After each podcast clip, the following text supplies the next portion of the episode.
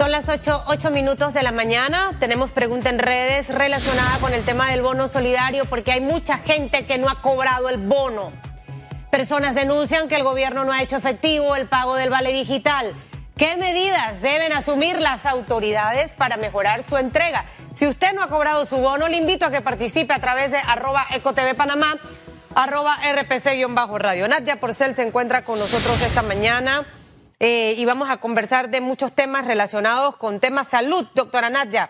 Y es básicamente porque eh, hemos visto un comportamiento en la cantidad de casos de contagios de COVID en aumento. Eh, ya tenemos mil doscientas y tantas personas que han fallecido en nuestro país. Y lo que todo el mundo se pregunta, doctora Nadia, llegará un momento en el que podrá ser controlado el COVID en Panamá ¿Qué hace falta? Hemos visto eh, algunas medidas que han tenido que eh, endurecerse un poco para efectivamente tratar de disminuir esa curva de contagio y poner en, marcha ese plan de la trazabilidad. Buenos días. Muy buenos días, Susan. Muchas gracias.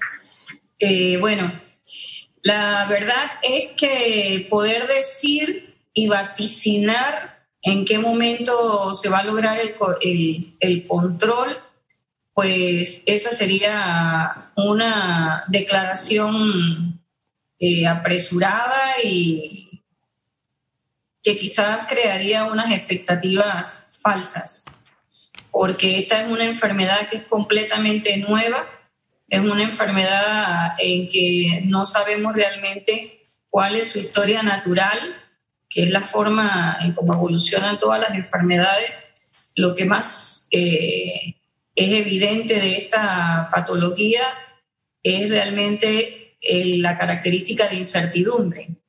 Y además es un virus que ya hemos visto que muta y hemos visto en diferentes lugares que desde medidas muy extremas hasta medidas completamente abiertas y lugares que, países que tienen un adelanto tecnológico muy importante y sin embargo ellos han sido este, bien golpeados. Entonces yo la verdad es que no me atrevería a decir eh, que si lo vamos a controlar en un periodo de tiempo o no. Yo lo que sí les puedo decir es que eh, vamos a tener que convivir con el COVID eh, durante mucho tiempo eh, y va a estar aquí con nosotros. Y cuando digo nosotros, no digo en Panamá solamente, va a estar dando todas sus vueltas por el globo eh, y vamos a tener que aprender a mantenernos sanos en esta nueva etapa, como decimos en esta cultura post-COVID. La gente va a tener que comprender que ya eh, no es como antes, donde usted podía salir y hacer las cosas de la manera en que se hacían eh, naturalmente a nuestra anterior usanza. Vamos a tener que incorporar toda esa etiqueta respiratoria y esa etiqueta sanitaria a nuestras costumbres de la misma manera en que hemos incorporado otras etiquetas, no solamente eh, sanitarias, sino también sociales y preventivas.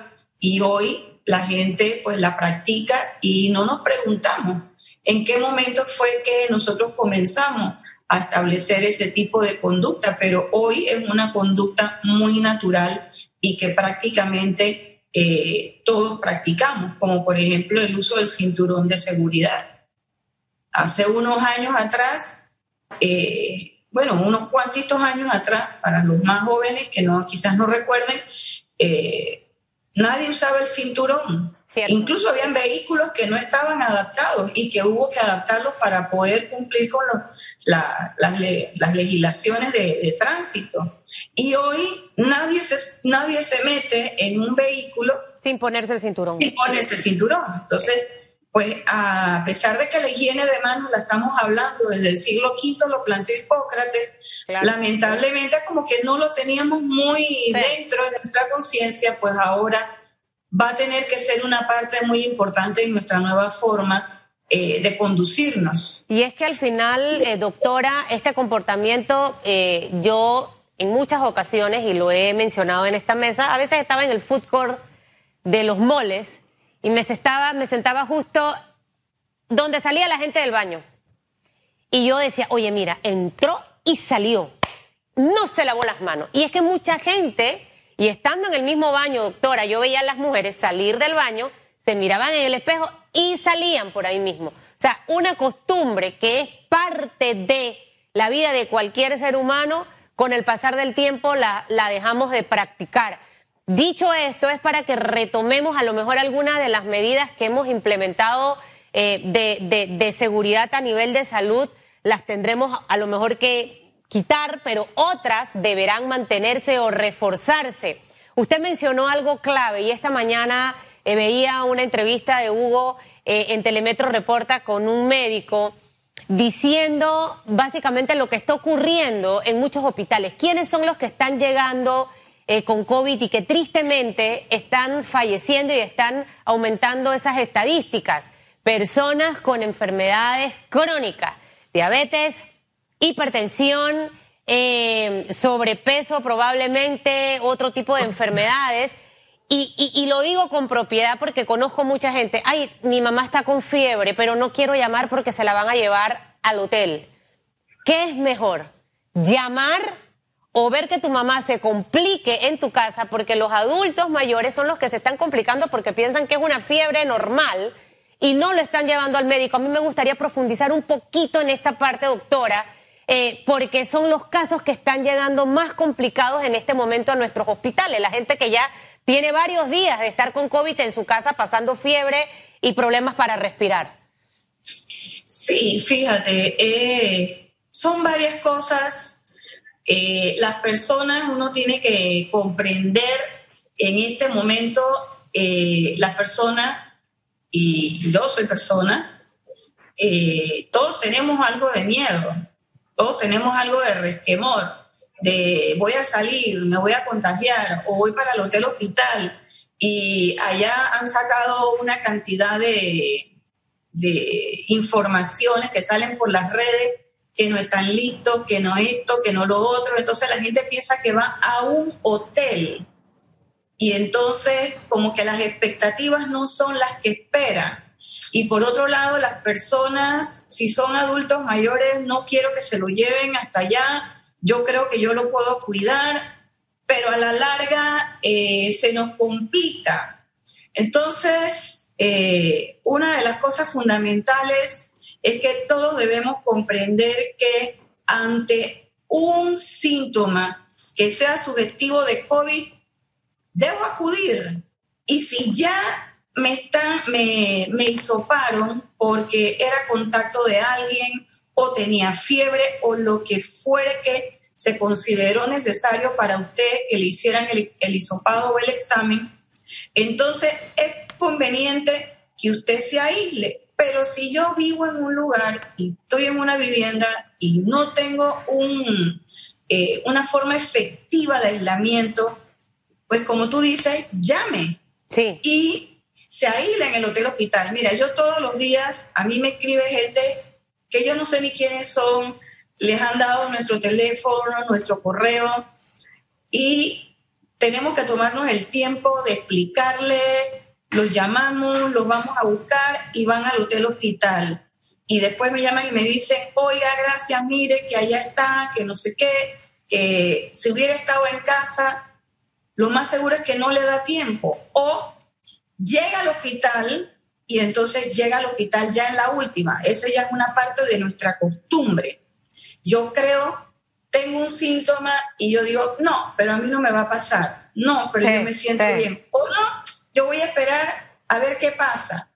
Y entonces, en ese esperar a ver qué pasa, evoluciona el paciente y lamentablemente no evoluciona correctamente. Así es. Entonces, cuando ya vamos al hospital, ya la persona está complicada. Por la parte de las enfermedades crónicas, fíjate, nosotros, el Ministerio de Salud y la Caja del Seguro Social, también los médicos en la práctica privada, sabemos lo difícil que es lograr que ese paciente crónico se mantenga estable y quiera cumplir con las recomendaciones. Y cuando tú ves un paciente hipertenso que de repente te, te dice, tengo dolor de cabeza, y tú lo primero que le preguntas, ¿se tomó la pastilla? Bueno, es que me he sentido bien, la dejé de tomar. Igual el diabético. Entonces, eh, y así diferentes personas con enfermedades crónicas. Lo más importante es que tú estés, como decimos nosotros, compensado. ¿Y cómo yo sé que estoy compensada? Pues tengo que asistir a mi consulta, tengo que tomar mi medicina. El hipertenso debe saber que no puede dejar de tomar sus medicamentos. Así es. Que tiene que hacer la dieta sin sal y que tiene que hacer algún tipo de actividad física. El diabético sabe que tiene que tener una dieta estricta. Si usa insulina, no puede evitar eh, inyectarse con insulina. Los que más incumplen son los que toman las pastillas. Entonces tú sabes que tienes que cumplir y tú tienes que cuidarte. Los médicos hacemos una parte, pero este, en esta atención o en esta línea, en este producto que es la salud, nosotros tenemos quizás un tercio del trabajo. Claro. El resto se hace en la casa y el individuo, o sea, no puede, no puede, no puede hacerse sin la cooperación del paciente y sin la vigilancia del resto del núcleo familiar. Eso es importante, el, diabético que se tome sus medicinas, el hipertenso también. Y, le sumo otra cosita más a este tema, eh, doctora Porcel, y es básicamente que una vez terminemos esto del COVID a nivel de, de esfuerzo y enfoque del gobierno, Siento que tenemos que trabajar arduamente para empezar a minimizar la cantidad de pacientes con este tipo de enfermedades. Mire, a veces a mí la gente me dice, Susan, pero tú para qué haces ejercicio si tú estás flaca? Es que yo, más allá del tema de estar flaca o no estar flaca, a mí me resulta hacer ejercicio para liberarme del estrés, porque yo tengo muchas cosas, entonces eso me libera.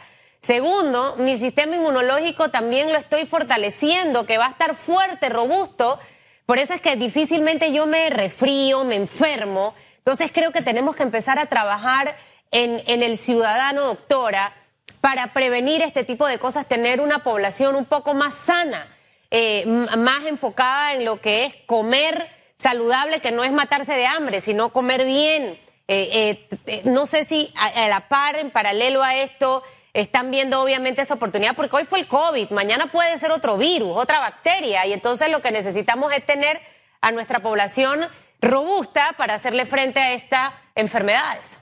Sí, de hecho, eh, una de las primeras palabras que pronunció el ministro Luis Francisco Super en una reunión con todos los directores nos dijo, mire, ustedes ahora tenemos que hacer, cumplir con dos cosas toda la actividad COVID, pero también tenemos que tener y fortalecer el ministerio no COVID.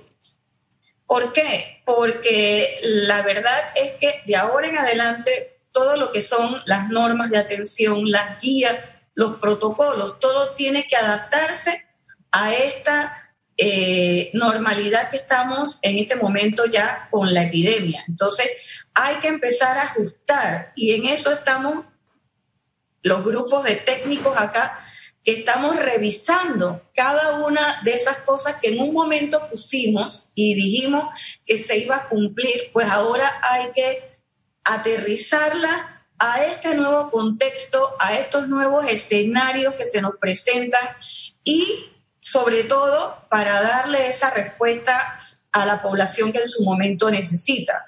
Pero tu mensaje está bien claro, Susan, y es correcto, porque yo no hago ejercicio para verme bien solamente, que puede ser claro también, todo el mundo quiere eh, verse bien, pero más que todo es para ser saludable. Y fíjate, esa es como una cuenta de ahorro que tú vas a hacer. Hoy la gente que tiene 30, 40 años hace ejercicio cuando lleguen al momento que es el momento, ese momento clave del ser humano en que llega a esa parte de la meseta y comienza la otra etapa de su vida, que es a partir de los 50, 60 años. Todo eso que tú hiciste en esa etapa de tu juventud se revierte en ese momento y a partir de ese momento. Y así es como tú tienes a las personas adultas mayores muchas muy sanas y que eh, pues no parecieran ni siquiera que fueran adultas mayores. Así es. Pero porque esas personas estuvieron realizando, tuvieron una actividad que les ha permitido tener ese, ese backup, si se puede decir, ese hándicap en su vida positivo que les permite entonces enfrentar de una manera eh, más, más fuerte todos los embates que van sucediendo a partir de esa edad de 50, 60 años.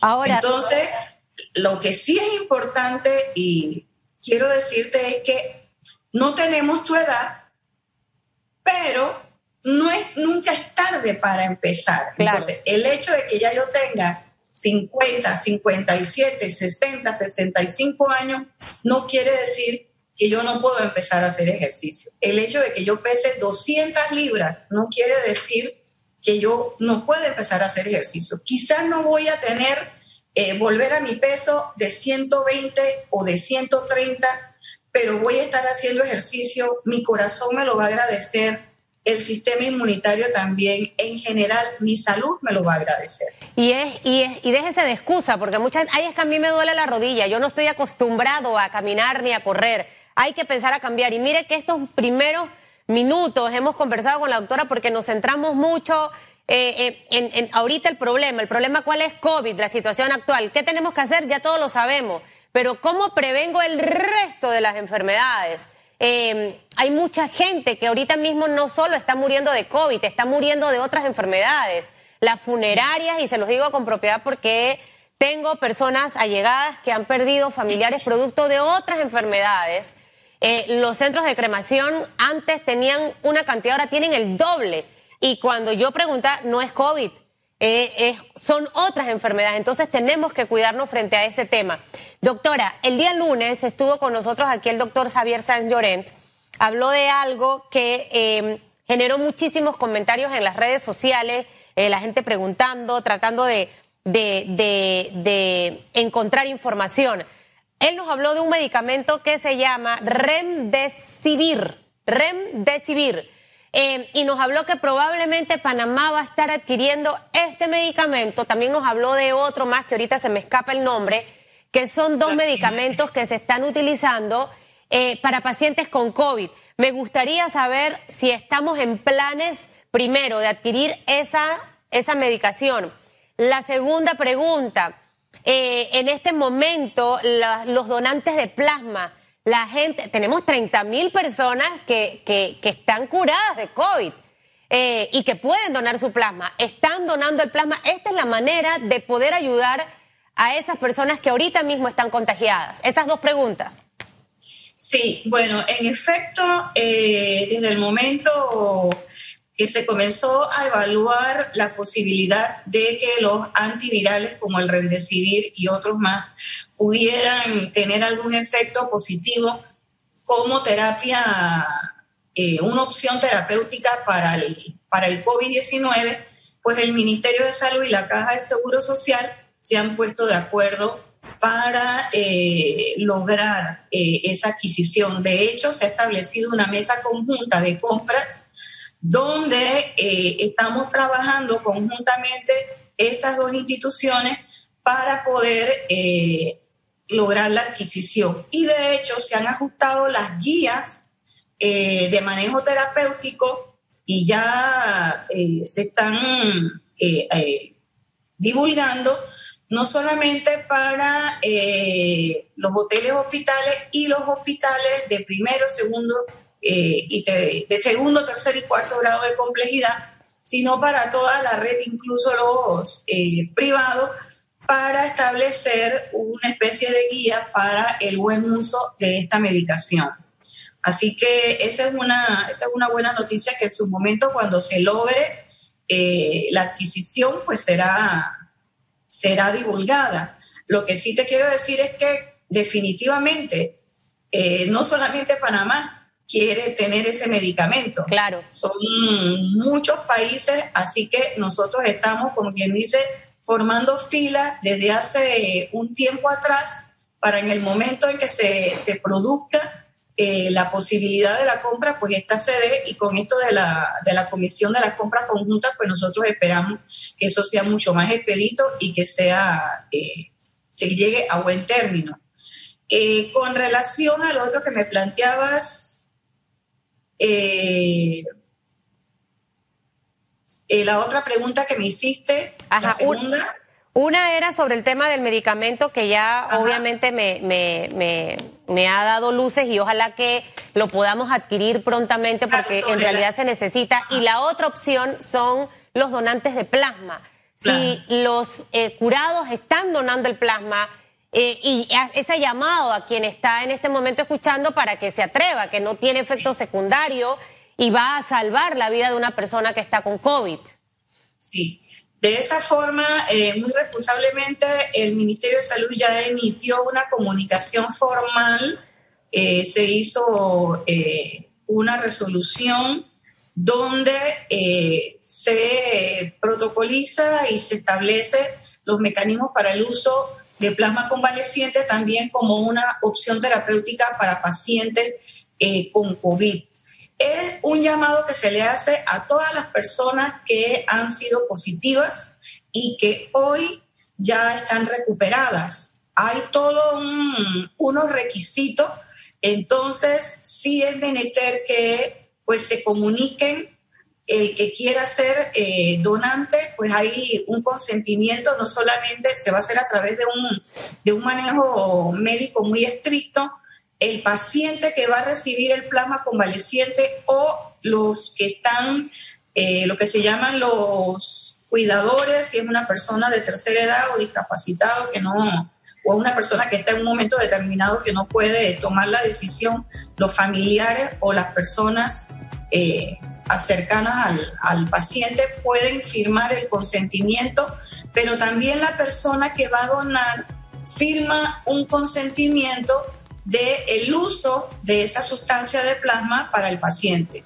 Esto hemos tenido algunos casos importantes, muy, muy graves en cuidados intensivos, que con el uso de plasma convaleciente, pero lo usábamos bajo una figura de uso compasivo, porque eran pacientes que estaban de alguna manera en una condición muy, muy grave. Acá y se usó con éxito y hemos visto cómo esos pacientes que han usado el plasma pues se han recuperado con un margen de éxito bastante significativo.